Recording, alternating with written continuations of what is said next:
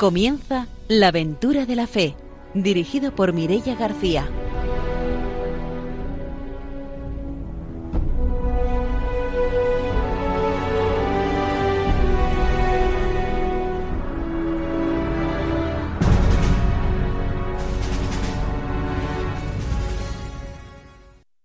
Muy buenas noches, estamos en Radio María, bienvenidos a un nuevo programa de la aventura de la fe. Nos acompaña el Padre Arturo García, buenas noches. Muy buenas noches a todos los radiantes, espero que disfruten de este programa y que crezca la, mm, la devoción, ¿no? la amistad, el amor por la misión. Está también con nosotros Ramiro Fauli. Buenas noches. Muy buenas noches. Hoy les voy a mandar un afectuoso saludo a la madre de, Sergio Pelarda, Sacra, ¿eh? porque ella tiene que escuchar todos nuestros programas. Nos une una gran amistad y, bueno, también nos une el, el amor a Cristo. Pues mandamos ese saludo hasta Vila Marchant y vamos a saludar también a nuestros invitados de hoy, que hoy repetimos igual que la semana pasada, también estamos en el seminario y hoy están con nosotros Sergio Pelarda, Carlos Molina y Julio Baños. Buenas noches, bienvenidos. Buenas noches. Muy buenas noches. Buenas noches. Ellos, después de la formación y de las noticias, nos contarán la experiencia misionera que han vivido este pasado verano en Cuba. Saludamos también a nuestros técnicos, a Ramón y a Ángelo, y empezamos ya nuestro programa con la formación misionera.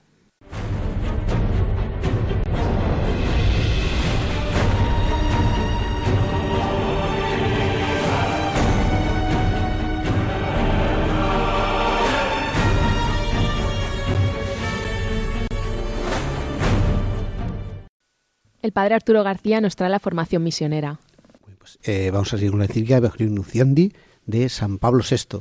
Y vamos a ver el epígrafe sobre la utilización de los medios de comunicación social. Hemos visto mm, cómo la liturgia de la palabra, la catequesis, en fin, todos los elementos de la evangelización, pero hoy vamos a dedicarnos a esta que, que es bueno algo mm, que no podemos decir novedoso, porque la Iglesia siempre ha utilizado desde el libro, eh, luego la radio, ¿no? pues todos los medios de comunicación social en nuestro mm, siglo, influenciados por los medios de comunicación social, el primer anuncio, la catequesis o el ulterior ahondamiento en la fe no pueden prescindir de estos medios. Como hemos dicho antes, puestos al servicio del Evangelio, ellos ofrecen la posibilidad de extender casi sin límites el campo de audición de la palabra de Dios, haciendo llegar la buena nueva a millones de personas. La Iglesia se sentiría culpable ante Dios si no empleara estos poderosos medios, que la inteligencia humana perfecciona cada vez más. Con ellos la Iglesia pregona sobre los terrados el mensaje del que es depositaria. En ellos se encuentra una versión moderna y eficaz del púlpito. Gracias a ellos puede hablar a las masas. Sin embargo, el empleo de los medios de comunicación social en la evangelización supone casi un desafío.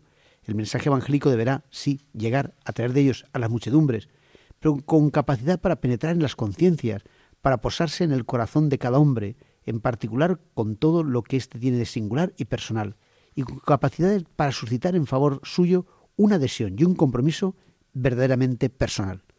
Porque claro, es verdad que ya cuando San Lucas ¿no? escribe su Evangelio, o todas las cartas de San Pablo, es para eso, para eh, el Evangelio que no podía ir a tantas personas, pues que puede llegar a través de ello, eh, copiando el Evangelio y copiando los libros a mucha más gente, pero nunca ha sustituido el encuentro personal, porque la transmisión de la fe siempre exige un encuentro personal si alguien, por ejemplo, no sé, pues escuchase hablar de Jesucristo, pero no conociera nunca a un cristiano, no sé en qué manera podría ser cristiano.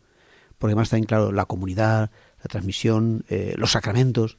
Eh, al final del sacramento, cuando uno, por ejemplo, va a confesarse, pues se encuentra con Cristo en la persona del sacerdote que, que le acoge, que le perdona. Eh, o igualmente, pues cuando pues un bautizo, la comunión, la Eucaristía, es decir, eh, pero los medios de comunicación sí que es verdad que pueden extender mucho y pueden ayudar en muchos sitios a, la formación. Eh, por ejemplo, en muchos lugares de misión, a través de la radio, se da catequesis, se da formación, se dan, y, la gente, pues como Radio María, ¿no? La tarea que hace pues es muy preciosa, de cualquiera está en su casa, en cualquier sitio, y puede formarse. He encontrado con personas que gracias a Radio María han vuelto a la iglesia, se han, han encontrado una paz en dificultades y en problemas que han tenido, y ha sido pues, pues por eso, por estos medios.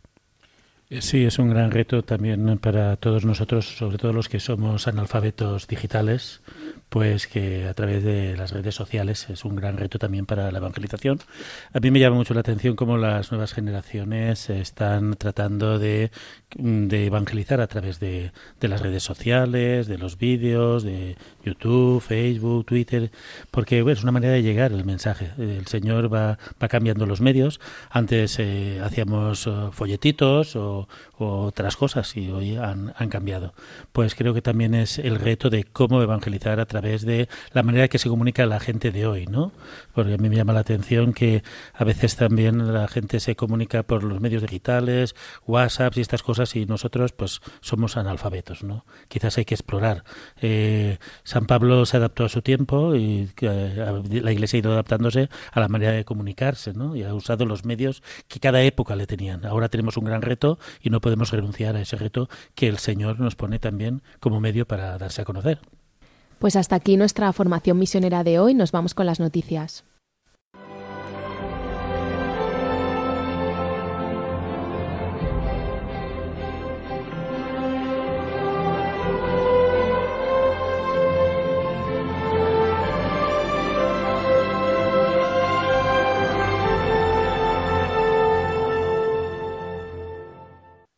Ramiro Fauli nos va a contar las noticias misioneras. Bien, pues como decíamos en el programa anterior, ha habido un, un, mes extraordinario de la misión y vamos a poner en, bueno, un poco en evidencia, un poco dar a conocer lo que ha significado para, para otras comunidades, otras iglesias locales. En este caso, por ejemplo, eh, se celebró en, en Níger hubo una celebración especial con motivo del mes eh, misionero que había convocado el Papa eh, allí eh, bajo el lema de bautizados y enviados, como fue el lema para todos, se realizó un encuentro de sacerdotes y en este mismo encuentro se, se, propició que la comunidad enviara y cambiara a los sacerdotes en, en sus destinos. Es decir, hubo un nuevo envío a nivel diocesano de los obispos en esta zona de Níger, dando así una mayor riqueza y una mayor disponibilidad a lo que tiene que ser el cambio pastoral y el nuevo paradigma misionero de estar abiertas las parroquias a un cambio en cuanto a la atención pastoral. Así pues, ha sido en la diócesis de Niamey donde se celebró este mes misionero con esta salida o este envío de sacerdotes a las nuevas parroquias que les enviaba el obispo. A mí me ha hecho pensar cuando se celebró también el jubileo del año 2000 que hubo también este tipo de iniciativas, ¿no? Con motivo de un jubileo jubileo, ese cambio y esa disponibilidad que, que se, se, hizo por parte de muchos agentes de pastoral y de muchos sacerdotes de ponerse a disposición en ese jubileo de lo que la Iglesia necesitara. Una actitud que deberíamos de tener permanentemente, pero que en estos momentos pues cobra como un significado y que nos marca un reto para dar a conocer que todos estamos en manos de Dios a ser enviados a donde Él quiere.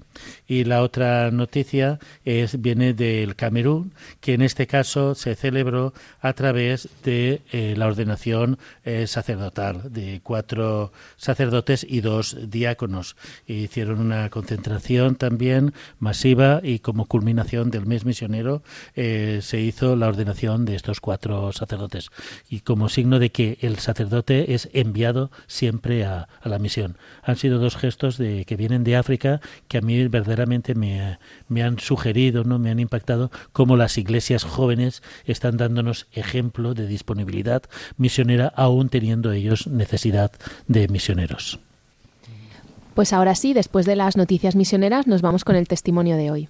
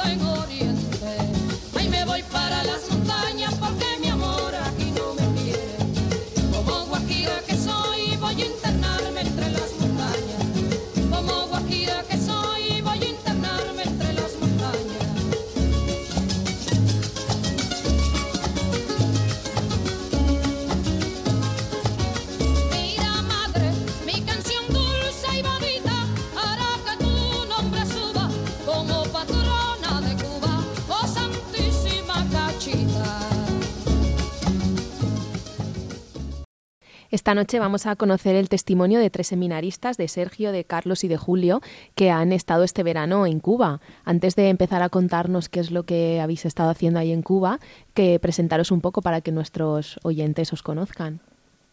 Bueno, pues yo soy Sergio, soy de Vila Marchant, de una parroquia muy cerca de, Valencia, aunque estoy de pastoral en el grado de Gandía. Eh, bueno, es la segunda vez que voy de misión. Eh, el año pasado estuve en Manta, creo que mis compañeros vinieron la semana pasada a contaros un poco el testimonio de, Manta, ¿no?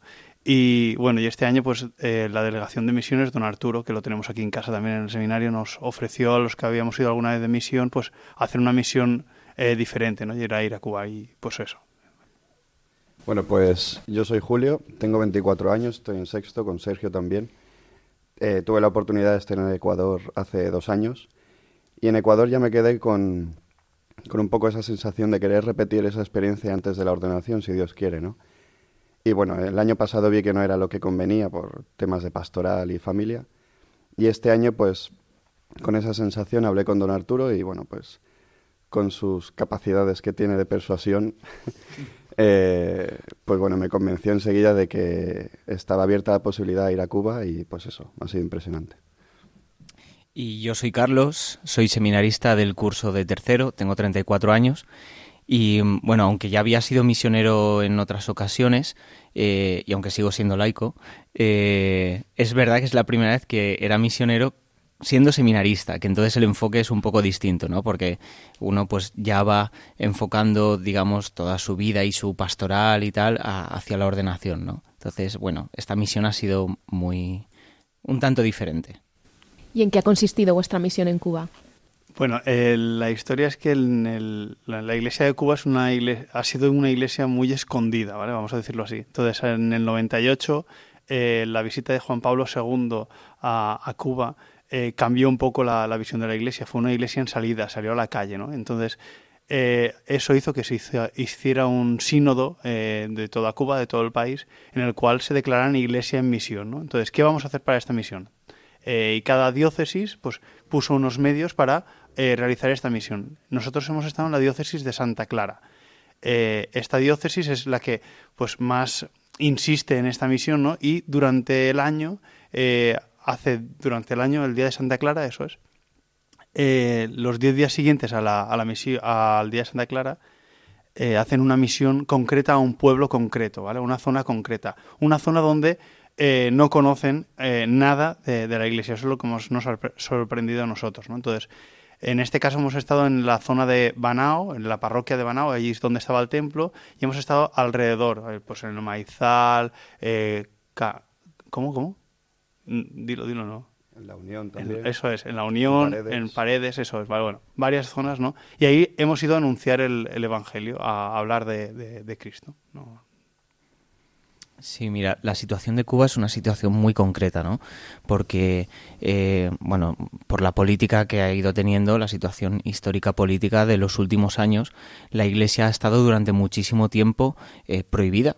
Entonces eh, no se podían celebrar misas, no se podían hacer sacramentos, la gente no podía conocer la historia de Jesús, ¿no? desde la visita del Papa Juan Pablo II, que fue en el año, don Arturo. 98. ¿98? Sí.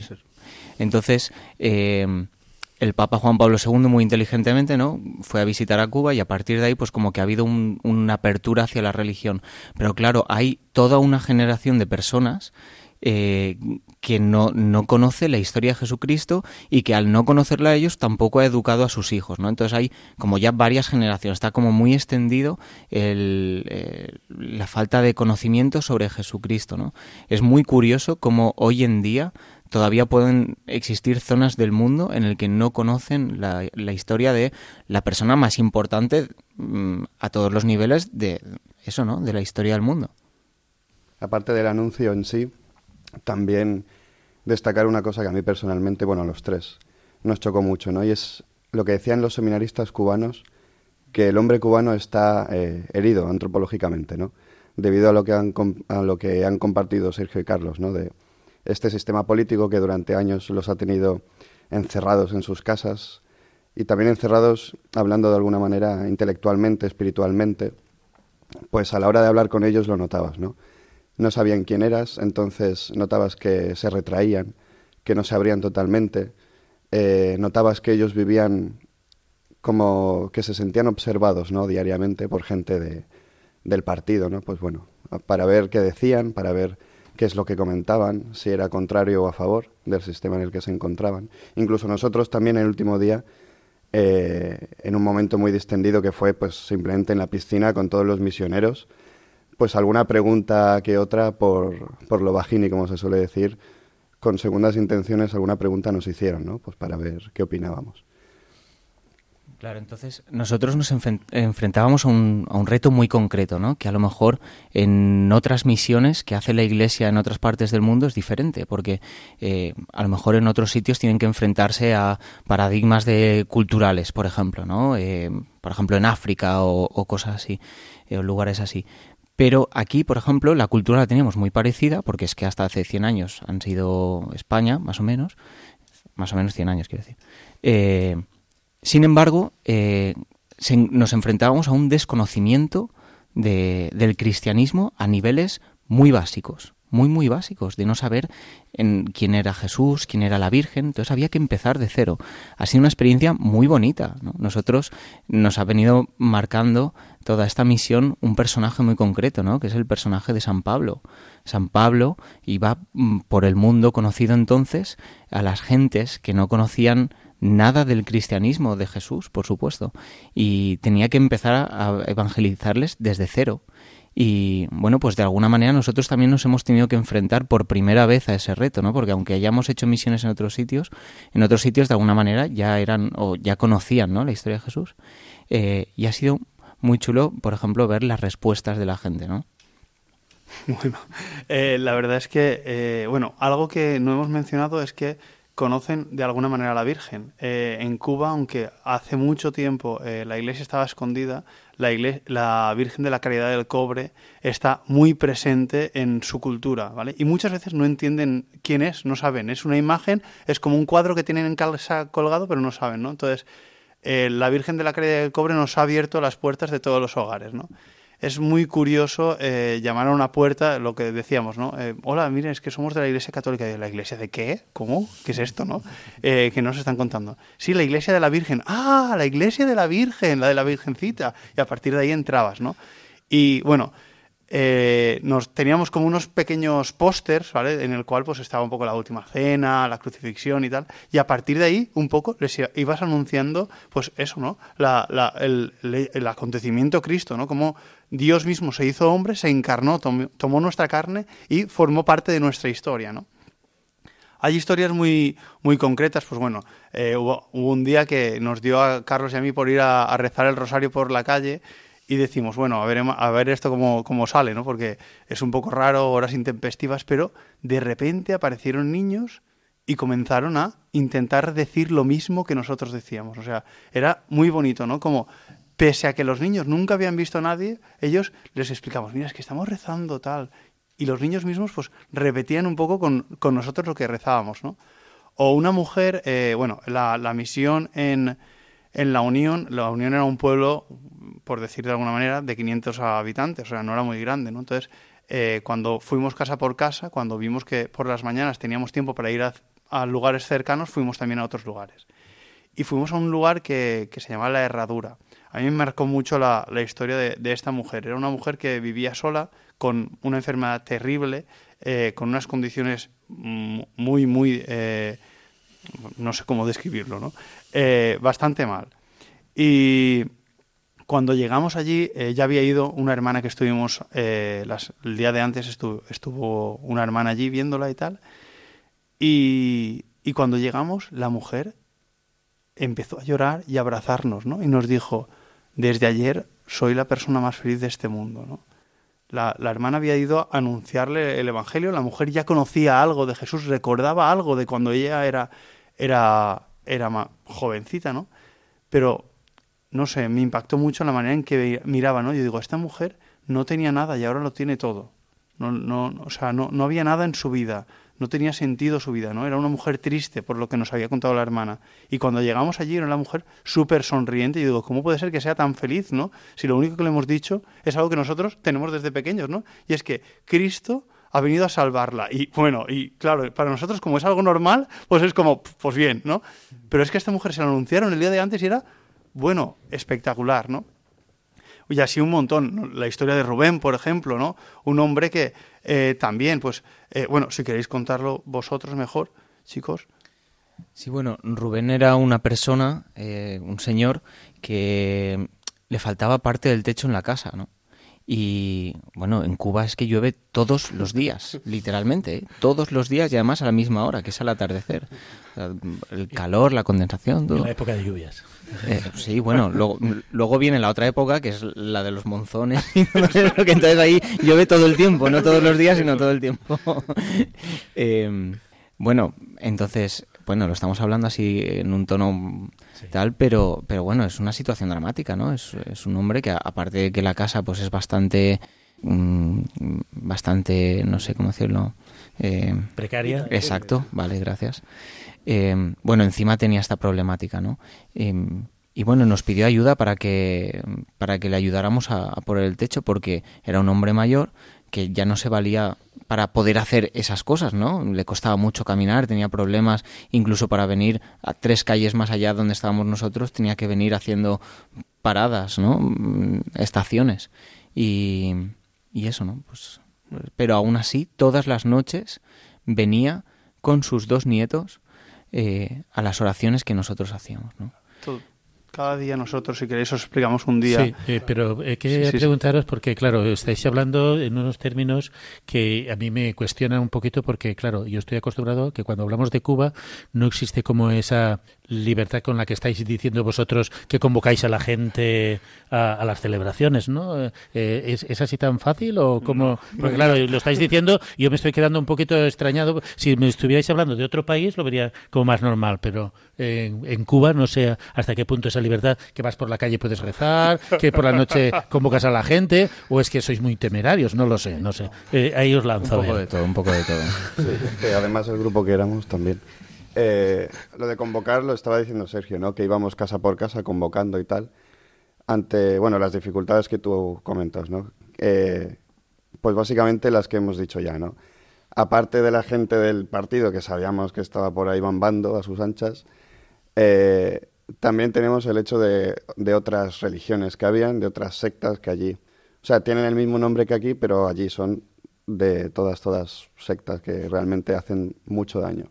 Ahora me estoy acordando de, por ejemplo, que un día un niño vino diciéndonos que ya no quería venir porque le habían dicho que éramos el diablo, el demonio. Y bueno, pues nosotros nos empezamos a reír, tal. Y, le preguntamos al niño, ¿no? Sergio le preguntó además, le dijo, bueno, ¿y tú que nos ves todos los días aquí jugando, ves cómo vivimos? ¿Qué dirías? ¿Somos el demonio o qué? Y, y, el niño dijo, pues no, porque os portáis bien, nos hacéis reír, jugamos, nos enseñáis a rezar. Eso el niño, con sus palabras, ¿no? O sea que esas dificultades a la hora de congregar y también lo que hemos comentado, la desconfianza, el miedo a salir, el miedo a que te vean también, porque al final es un pueblo y, y lo que es un pueblo, ¿no? Pues que te ven en una casa en la que a lo mejor no se llevan bien con esta persona. Además eso, ¿no? Que vivíamos en una casa del pueblo alquilada de un habitante del pueblo y ese habitante del pueblo no era, que, no era querido por todos. Entonces, pues bueno, a nosotros eso ya nos creaba como una imagen nada más llegar al pueblo. Entonces sí, sí que habían dificultades. Yo Cuba la describiría como eh, pastoralmente estancada. Es decir, a nivel pastoral no puedes hacer casi nada. Si la gente viene, puedes hacer con ellos, si no, no. No puedes ir por la calle rezando, no puedes de, ir a una plaza y decir somos un grupo de jóvenes católicos que venimos aquí a tocar la guitarra un rato, no puedes hacer eso. Eh, cuando hacen, bueno, justo una semana antes de, estar nosotros allí, hicieron la JNJ, la Jornada Nacional de la Juventud, un poco cogiendo las catequesis del Papa en Panamá, pues lo hicieron en Cuba, ¿no? Y la iban a hacer en Santiago de Cuba. Y dos días antes eh, habían movilizado ya a los jóvenes y tal. Ya había jóvenes que empezaban a, a ir hacia allí porque el transporte en Cuba es súper lento. Súper lento es que a lo mejor eh, lo que te cuesta de aquí, de ir de aquí a Madrid, que en, pues eso, en, en transporte público igual te, te, cuesta, no sé, tres horas, allí te cuesta ocho, ¿no? Yendo con un transporte que tú ya tienes contratado, ¿no? Si vas con transporte público, puedes hacer lo que ellos llaman botella, que es hacer autostop, ¿no? y que son camiones muchas veces. Eso, bueno, no, no, muchas veces no son. Yo nosotros, el, nuestro autobús era eh, rollo estas películas de la guerra que hay un camión de hierro con dos bancos a los lados, pues eso, ¿no? Todos ahí amontonados como, como si nada. Y bueno, pero el ambiente que se crea en el autobús, el autobús, entre paréntesis, es muy chulo, es muy bonito, ¿no? Bueno, la cosa es que eh, iban a hacer la Jornada Nacional esta de la Juventud, y digo iban a hacer porque dos días antes el gobierno les quitó el permiso para hacerla. De la noche a la mañana no podéis hacer esta jornada, ya lo tenían todo preparado y tal. ¿Qué hicieron? Bueno, pues nos, nos podéis prohibir hacer la jornada en Santiago de Cuba, pero no nos podéis prohibir que vengan donde en cada diócesis, donde pues vienen los chavales normalmente, y hagamos la jornada. Entonces, enseguida eh, sacaron como una red en la cual pues los jóvenes de cada diócesis, por ejemplo los de Santa Clara, vinieron a Santa Clara, a Villa Clara que llaman en Cuba, y hicieron la Jornada Nacional de la Juventud allí y la gente pues acogía a, los jóvenes que como podía, ¿no? Los acogían de, cualquier manera. Pues así es Cuba. Eh, de repente lo tienes todo programado, de repente eh, tal. Hay una procesión, aquí que estamos súper acostumbrados a la procesión, tienes que pedir permiso y a lo mejor te lo dan, pero seguramente es que no, ¿no? Sí, como decíamos antes, ¿no? Desde la visita de Juan Pablo II es verdad que se han vuelto más permisivos, pero va, pues eso, mm, eh, es, o sea, aleatorio. Hay veces que sí, hay veces que no. Nosotros en concreto estábamos en una aldea muy chiquitita, una aldea que tendría cinco calles y serían unas 300 personas, ¿no? 300 habitantes no había, no había policía, no había un ambulatorio, no había eh, ni siquiera un ayuntamiento, era un conjunto de casas, ¿no? Entonces, por eso ahí nosotros también lo tuvimos más fácil, ¿no? No había una autoridad que viniera a decirnos, oye, no podéis estar aquí en la calle haciendo culto religioso. Si a lo mejor eso hubiera sido en La Habana o en otra ciudad importante, seguramente no hubiera sido así, ¿no? Entonces, pues por eso podíamos tener un poquito esa libertad es curioso con el miedo, es curioso con el miedo en que viven, ¿no? Porque eh, nosotros todas las tardes a las 8 los convocábamos a una pequeña catequesis, ¿no? Y el primer día se sentaron en los bancos que improvisamos en la calle, que ya nos dijeron que igual teníamos problemas porque lo estábamos montando en la calle, pero no podíamos montarlo dentro porque donde estábamos durmiendo era, era, imposible, no cabíamos casi nosotros, eh, era imposible que entrara la gente, ¿no? había cinco personas sentadas y a los lejos, en la sombra, veías a alguien allí un poco asomándose, ¿no? Y poco a poco la gente fue viniendo, ¿no? Hasta que la última noche allí éramos un montón de gente, ¿no? Ese proceso de el miedo de acercarme a algo nuevo, eh, el miedo de el vecino igual da parte de que yo estoy aquí con estos, eh, es un miedo en el que viven ellos constantemente, ¿no? Eh, no poder hablar libremente de nada, ¿no? De no tengo comida, algo tan simple como decir no tengo comida, no pueden decirlo, tienen miedo también de eso, ¿no? Sí. Y a mí me pareció, o sea, es muy significativo que las más valientes eran las mujeres. Casi todas las que venían, sobre todo al principio, que es un poco lo que más cuesta romper el hielo, ¿no? Y más eh, dar ese paso al frente hacia algo religioso, eran casi todo mujeres. Luego es verdad que con los días, conforme ya se iba relajando la cosa y viendo que no pasaba nada, pues iban sumando familias, ¿no? matrimonios, niños, tal, pero al principio eran, eran casi todo mujeres las más valientes. Y luego también, eh, no sé, habéis dicho que ibais con seminaristas, ¿no? O sea, eh, vosotros estáis en, en, un grupo, pero ¿qué grupo era ese? ¿Qué estáis haciendo? Y también, pues, ¿cómo está allí el clero, no? Eh, ¿Cómo está allí? Bueno, pues la misión, eh, bueno, este año, 20 aniversario de la misión ya, o sea que estábamos en el cumpleaños y un milagro allí que 20 años esa misión dure. de normal iban, este año han ido un poco menos, 120, 150 jóvenes, este año han ido 100, más o menos. Y la misión consistía en eso que ha dicho Sergio, ¿no? Eh, grupos de 10, de 11, con un poco la, misma estructura de grupo. Pues dos, tres jóvenes de 15, 17 años, un niño, solía haber en nuestro navío de 10 años, una religiosa, un jefe de grupo y uno o dos seminaristas. Un poco para que hubiera de cada campo para poder abarcar las realidades de los pueblos. Eh, bueno, una cosa de la que de la que estabais hablando era que también lo que estaban comentando Sergio y Carlos, a mí me ha sorprendido mucho, o sea, en serio, es que me trabo porque es verdad, ver una iglesia que peleaba, o sea, que se entienda cuando digo peleaba, ¿no? Pero ante una situación así, que todo va en contra en la educación, en el tema de vivienda, para construir casas en la vida de la persona, no le permitían medrar, ni económicamente siquiera, ni, ni espiritualmente, como hemos dicho, hemos visto una iglesia que peleaba. O sea que si en tema de educación todo estaba manipulado, la iglesia ofrecía educación de verdad, ofrecía cualquier tipo de lectura en sus bibliotecas, las abría a cualquier persona, incluso gente que activamente era del partido y lo decía a viva voz, y no cerraban la puerta a nadie. Si en tema de construcción está prohibido eh, traer materiales, la iglesia por medio de eh, valijas o algo así me parece, para que no las pudieran abrir en la aduana, traían materiales a las casas. O sea que, no sé, me parece impresionante en este sentido. Nos vamos a hacer una pausa, volvemos enseguida para seguir escuchando el testimonio.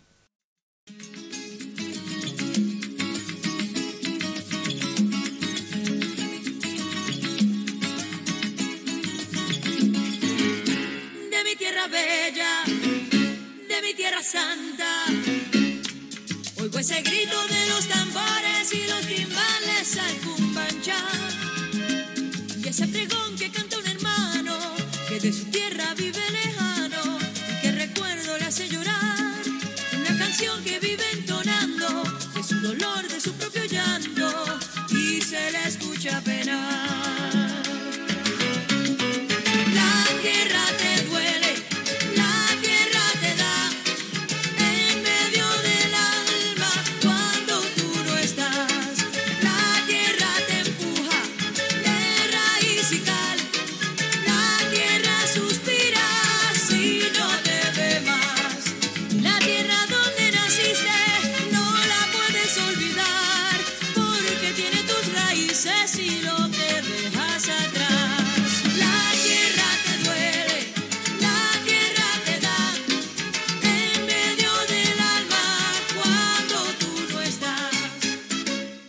Estamos en la aventura de la fe en Radio María. Esta noche estamos conociendo el testimonio de Sergio, de Carlos y de Julio, que son seminaristas de la Diócesis de Valencia, que este verano han vivido una experiencia misionera en Cuba. Nos han estado contando, antes de hacer la pausa, un poco cómo es la realidad que, han conocido ellos allí. Y ahora nos gustaría conocer también cómo, después de conocer cómo es ahí la realidad, pues cómo se organizan allí las parroquias, ¿no? Porque es una realidad muy distinta a la que vivimos aquí. Bueno, pues la pregunta se responde un poco a partir de lo que ha dicho Sergio, ¿no? De, lo, de esa iglesia tan arrinconada a la sacristía, que es verdad que en el 98 como un San Juan Pablo II ya se abrió más de cara al mundo, pero aún se ven esas consecuencias, ¿no? Entonces, si Sergio y yo, por ejemplo, teníamos la experiencia de una Ecuador con una barbaridad de jóvenes, con unas parroquias que, que se autogestionaban, que el sacerdote simplemente tenía que realizar los sacramentos para el pueblo y la parroquia ya se administraba por ella sola, allí veíamos unas parroquias en las que no había casi vida parroquial en ese sentido, no había una vida externa más allá de las cuatro paredes que formaban el templo en sí. ¿no? Entonces sí que, sí que había vida parroquial, claramente, sí que había eh, catequesis, sí que había de todo lo más, de todo lo común, toda la estructura básica, pero más allá de eso eh, no había mucho más. Y además también el hecho de la demografía, ¿no? Eh, no había muchos jóvenes tampoco en las parroquias, gente mayor, un poco parecido a, a España en ese sentido, ¿no? Yo veo una iglesia eh, que está luchando mucho y una iglesia que necesita que recemos por ella, porque no llega, no hay suficientes manos. Hay muchas zonas de Cuba en las que eh, no hay vida religiosa, o sea, no hay sacramentos, no hay catequesis, no hay cosas así, porque simplemente es que no hay sacerdotes que lleguen, ¿no? Eh, hay un sacerdote por cada no sé cuántos pueblos, entonces una vez, por ejemplo, nosotros que nos fuimos de esta misión, empezaron a reunirse eh, y el sacerdote va una vez a la semana, los miércoles, a las 3 de la tarde, no sé si es una hora o una hora y pico, porque luego se va a otro pueblo y luego se va a otro pueblo y luego se va a otro pueblo. Entonces solamente puede dedicarles una hora a la semana y ha coincidido que tiene que ser miércoles. No puede ser un domingo, no puede ser, ¿no? Eh, entonces falta, falta mucha, faltan muchas manos. Tenemos que rezar por ello. La, la, realidad es que ellos, bueno, la mayoría de los misioneros que están con nosotros son bautizados ya con 15, 16 años. Es decir, no, esto nos hace ver un poco co cuándo empieza su vida en la fe, ¿no? Cuando empieza su vida en la fe es, pues eso, muy, muy tarde, ¿no? Para lo que estamos acostumbrados.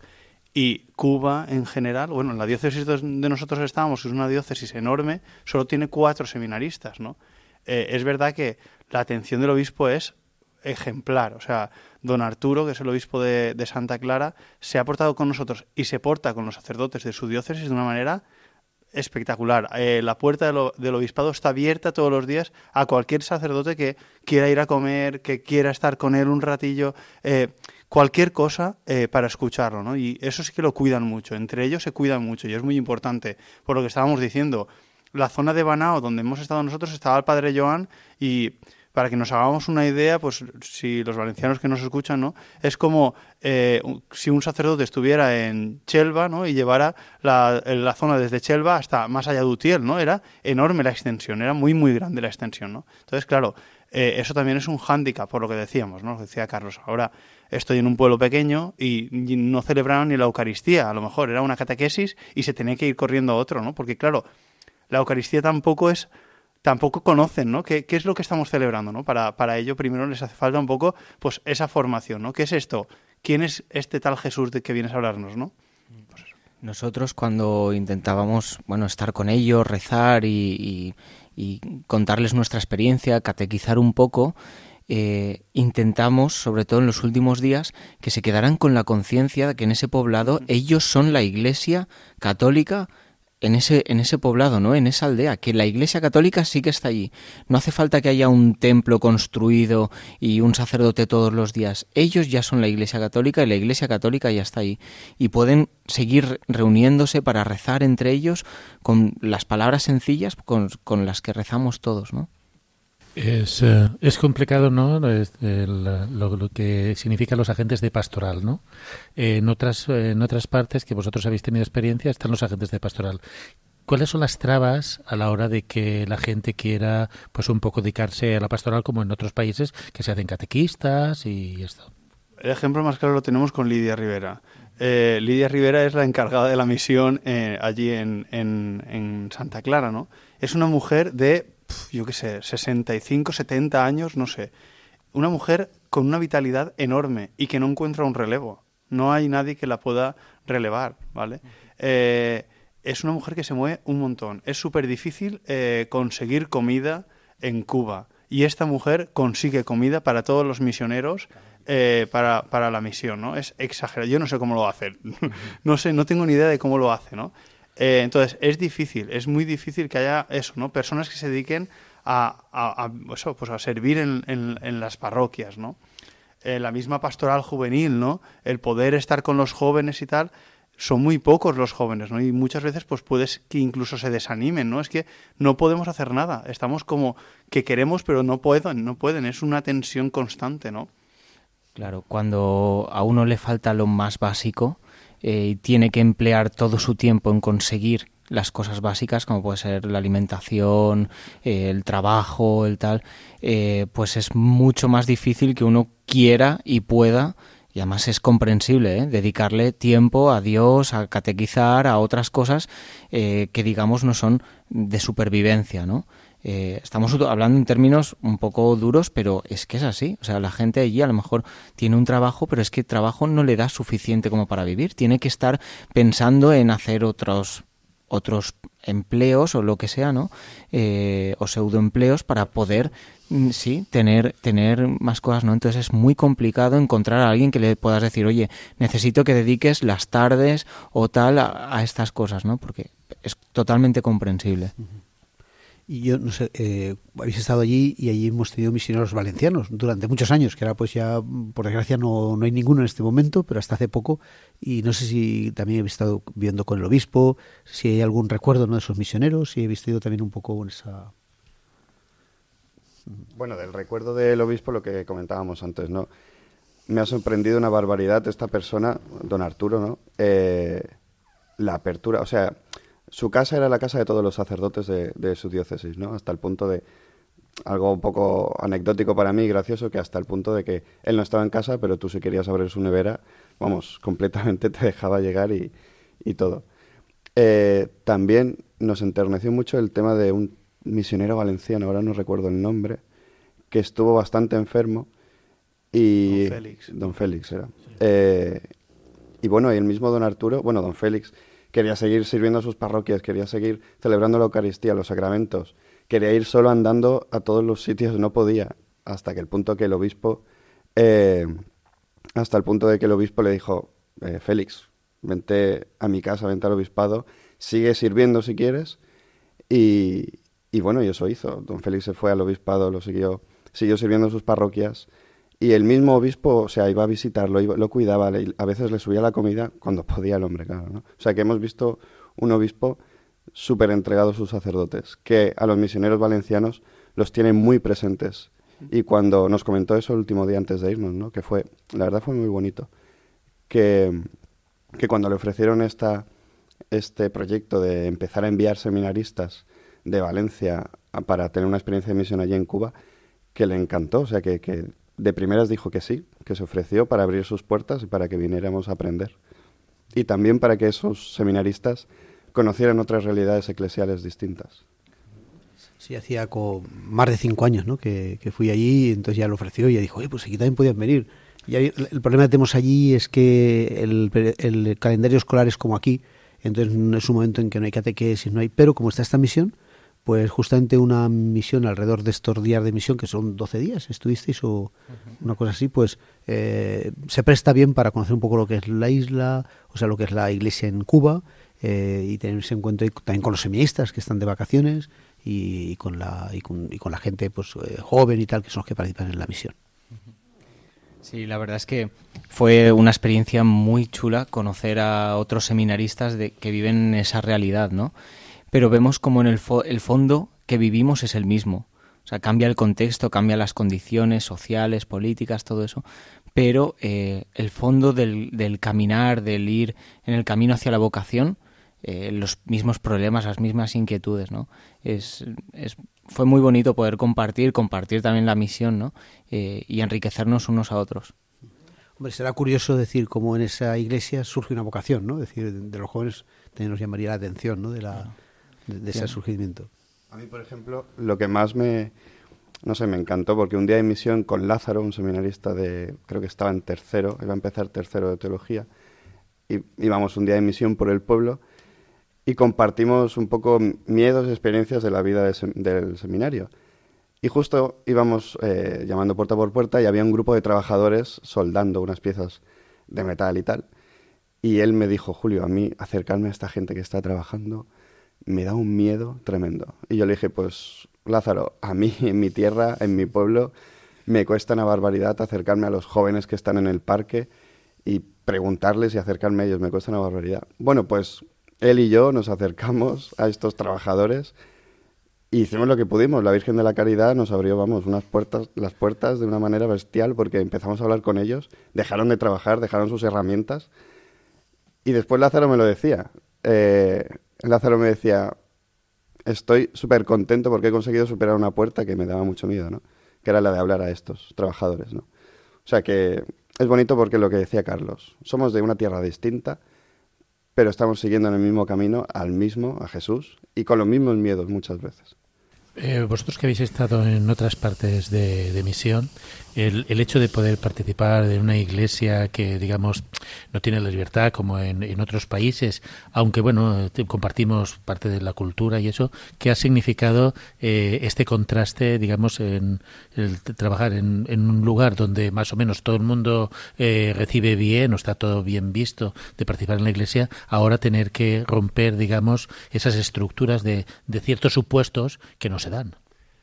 Para mí ha sido totalmente cosa del espíritu. O sea, el, estar allí es- ha sido algo muy muy fuerte por lo que decía. ¿no? Yo, no, yo, don Arturo, no sé si se acordará que cuando me propuso ir a Cuba, yo le dije, bueno, sí, bien, vale, pero yo realmente ir a Cuba no estaba muy convencido, eh, de ser sincero, ¿no? Eh, a mí Cuba me gustaba, siempre me ha gustado, desde que soy joven, pues siempre me ha llamado Cuba, pero el hecho de, claro, por, por la fiesta de Cuba, ¿no? Por la, más que nada, más que nada por la, por la fiesta, no, por la publicidad que dan de Cuba, ¿no? Sí. Porque cuando vas a Cuba te, te encuentras con otra Cuba, ¿no? Eh, sobre todo si quieres callejear un poco por Cuba y no quieres dejarte llevar por otra, por, por eso, por los turistas, por el sea solo el malecón turístico, ¿no? y solo correcto, La Habana y ¿no? tal, sí, pues. correcto, ¿no? Entonces, para mí la eh, ha sido cosa del espíritu. Es eh, ver cómo la libertad que tenemos aquí no la utilizamos con, con con, cabeza, ¿no? Que, decimos, con señe, que decimos aquí en Valencia, ¿no? Eh, porque muchas veces tenemos muchas oportunidades y nos encerramos mucho, ¿no? Y ellos que viven como encerrados, ¿no? Que no pueden hacer mucho, no paran de utilizar, pues eso, sacar recursos de cualquier sitio para poder anunciarlo, ¿no? Para mí ha supuesto eso, ¿no? Sergio, eh, ábrete un poco, abre un poco esa, esa pared que tienes delante de ti y anuncia aquello que, que te mueve, ¿no? Aquello que, que, que te, aquel que te ha llamado a dar la vida, dala. O sea, da la vida, da, entrégala totalmente, ¿no? Para mí ha sido eso, totalmente. Volver, ha sido un volver a fiarme del Espíritu. para mí ha sido una experiencia en la que yo he visto cómo el Evangelio se cumplía. La gente que más estaba abierta, que más ha acogido el mensaje que, que íbamos a, compartirles, han sido los niños, eh, los más pobres, los enfermos. eh, sí, en Cuba son todos pobres, sí, pues de los, de los pobres, los más pobres, ¿no? Aquellos, los impedidos, los, los que pedían que fuéramos a su casa, ¿no? Veo como todo el Evangelio, que como tal y como está escrito, sigue aconteciendo, sigue pasando hoy, ¿no? Con eso es con lo que nos hemos encontrado. Y la presencia de la Iglesia en Cuba siempre para mí es un paradigma, una incógnita, ¿no? Porque por un lado, a veces eh, cuando vas a la misión, pues tienes, eh, puedes hacer un proyecto social, pero claro, en Cuba no puedes hacerlo. Y por otro lado también vas a otra misión y puedes dedicarte a la evangelización, a la predicación, a la catequesis, pero en Cuba tampoco lo puedes hacer. Entonces rompe con ese esquema que nosotros tenemos de misión, ¿no? O ni vamos a hacer ni un programa social, ni vamos a hacer un anuncio explícito, ¿no? ¿Cómo, cómo se plantea, digamos, eh, eh, hacer esa misión donde ni una cosa ni otra a la que, bueno, no- normalmente los que vamos a colaborar nos manejamos en estos dos, en estos dos términos que allí no se dan. Bueno, yo he visto que lo que podíamos hacer sobre todo era compartir y estar nosotros allí, ¿sabes? Eh, yo de reconocer que iba incluso con, con postureo de misionero, voy a decir, ¿no? Voy a hacer aquí una pequeña confesión pública. Eh, Sí, ¿no? Pues porque sin querer uno a veces cae en estas cosas de pensar, bueno, pues yo ya tengo todo un camino con Jesús, eh, llevo toda la vida siendo cristiano, en mi casa me lo han enseñado tal, y, esta gente no lo conoce, pues entonces voy a contárselo yo, ¿no? Pero es que eh, Jesús está en el corazón de cada uno de ellos, ¿no? Porque son, son criaturas de Dios. Y entonces, eh, en el fondo hemos ido a encontrar, por supuesto hemos ido a hacer misión, eso está claro, ¿no? Nosotros también hemos ido a llevarles el mensaje. Eh, pero que nosotros también nos hemos llevado una gran parte, ¿no? Nosotros también nos hemos llevado el evangelio de la gente que estaba allí. Entonces, sobre todo lo que hemos podido hacer, pues era eso, eh, mostrarle a la gente que se puede ser cristiano, cómo se puede ser cristiano y, y cómo lo somos nosotros y ya está. Y o sea, ha sido un, compartir, no más que hacer grandes cosas. Eh, muchas veces pensamos siempre en estas categorías humanas de hacer proyectos, de voy a ir ahí, ¿no? Y hacemos todo un esquema y tal, eh, que también es importante, pero muchas veces a la gente sencilla se llega pues con cosas sencillas, ¿no? Y es estar 12 días viviendo en sus condiciones, mirándolos a la cara, hablando de tú a tú, compartiendo las mismas cosas, los mismos sufrimientos, que te vean un día que te has levantado enfadado con el pie torcido porque has dormido mal y al día sí, y luego se te pasa y te dan un abrazo y te ríes y pues no, con esa humanidad que es Jesucristo. Sobre todo el tema de compartir la alegría. A mí ahora me venía un recuerdo cuando estaba diciendo Carlos, yo recuerdo un día, bueno, en Cuba teníamos dos momentos al día, de 7 de la mañana a 8 de la mañana y de 7 de la tarde a 8 de la tarde agua. El resto del día no, no había agua y los miércoles no había agua. Esto supone que del martes a- de 7 a 8 de la tarde al jueves de 7 a 8 de la mañana no había agua. Pues bueno, estábamos, era creo que era un martes. No te refieres a la lluvia, No, no, no, me refiero al agua, al agua del grifo, grifo. sí, al agua del, del grifo. Recuerdo un día, era de los primeros, eh, que Carlos y Julio empezaron a jugar con el agua con los niños y yo empecé a ponerme muy nervioso porque empecé a pensar, señor, si estos chicos empiezan a jugar con el agua con los niños, eh, va esto va a acabarse el agua y no vamos a podernos duchar hoy, ¿no? Y después, viendo la simple alegría de los niños, eh, porque les caía un poco de agua, que cuando estoy diciendo jugar con agua no estoy diciendo tirar cubos de agua, no estoy diciendo coger vasitos y lanzarlos al aire, ya está, a lo mejor dos o tres, ¿no? Eh, pues bueno, la alegría que suponía eso, algo tan simple como eso, ya, bueno, es por lo que decía Carlos, estar con ellos, compartir con ellos vida, ¿no? Devolverles un poco esa alegría que no tienen en su día a día. Sí, creo que la iglesia allí eh, lo que hace eso es estar, ¿no? Yo he estado dos veces allí visitando a los misioneros y entonces pues visitar a los enfermos, a gente que es cristiana y quieren que ir a su, a su casa, que lo agradecen un montón, como en todos los sitios del mundo, y luego estar en la parroquia, porque la gente sí que puede ir a la parroquia y puede ir a misa, puede y son poquitas, pero hay familias que van y en toda la familia pues el cura también va a visitar esa casa, la familia, o te invitan pues a, a merendar o en fin, a compartir lo que tienen y creo que es muy bonito esa, ese estar ahí de la, de la misión. Y vosotros que ya habéis vivido varias experiencias misioneras, ¿cómo animaríais a otros jóvenes? ¿Qué le diríais a otros jóvenes para que se animaran a vivir lo mismo? que se fíen. Básicamente eso, ¿no? Que, que es necesario salir. Bueno, para mí lo, ha sido muy importante la misión en, en Ecuador y en, y en Cuba. eh, salir, salir fuera y ver la necesidad de Dios que hay. Porque así también te das cuenta de la necesidad de Dios que hay aquí. Porque muchas veces creemos que esto, pues aquí lo tenemos muy, muy, muy hecho, ¿no? Que todo el mundo conoce aquí a- al Señor, pero realmente en profundidad nadie lo conoce, ¿no? pues eso, que, vayan, que prueben, que, experimenten cómo el Espíritu los va guiando, los, va llevando en, en la misión, ¿no? Y cuando vuelvan verán cómo esa fuerza les hace estar en su realidad parroquial o en su grupo y, y darse de una manera totalmente diferente, ¿no? Yo lo mismo, un poco que animar a los jóvenes a que salgan da miedo por el tema de comodidades, básicamente, ¿no? Ese podría ser la primera objeción que un joven, que nosotros hemos encontrado, ¿no? Pero ante esto yo decir que vivir como ellos y con ellos, que es lo que estaban diciendo Carlos y Sergio, enamora.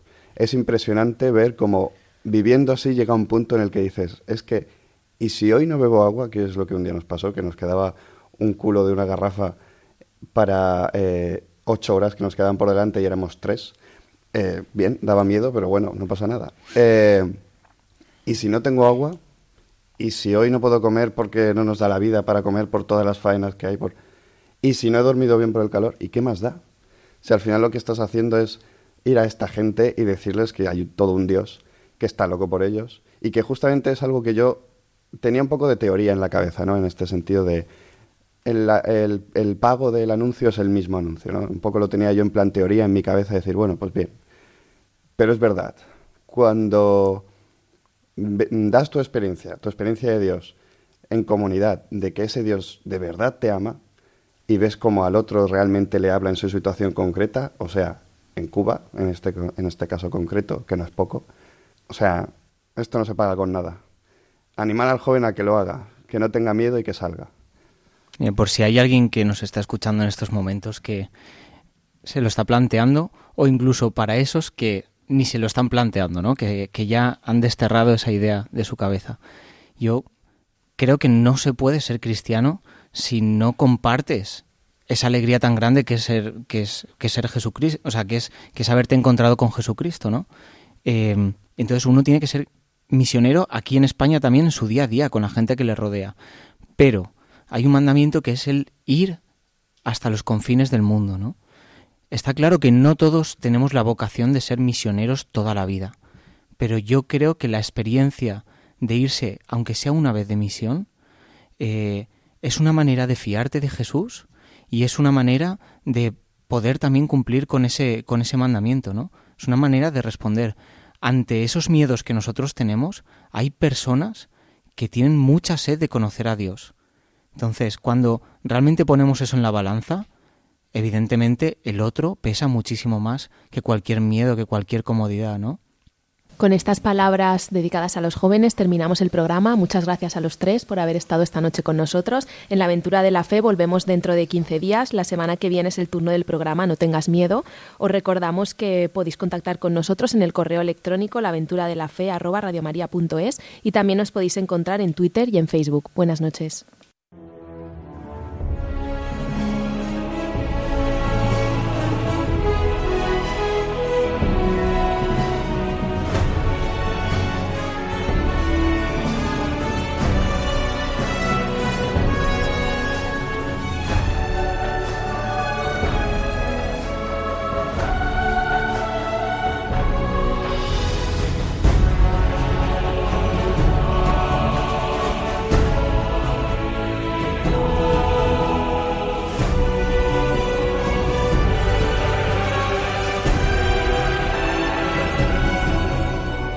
Han escuchado en Radio María La aventura de la fe, dirigido por Mireia García.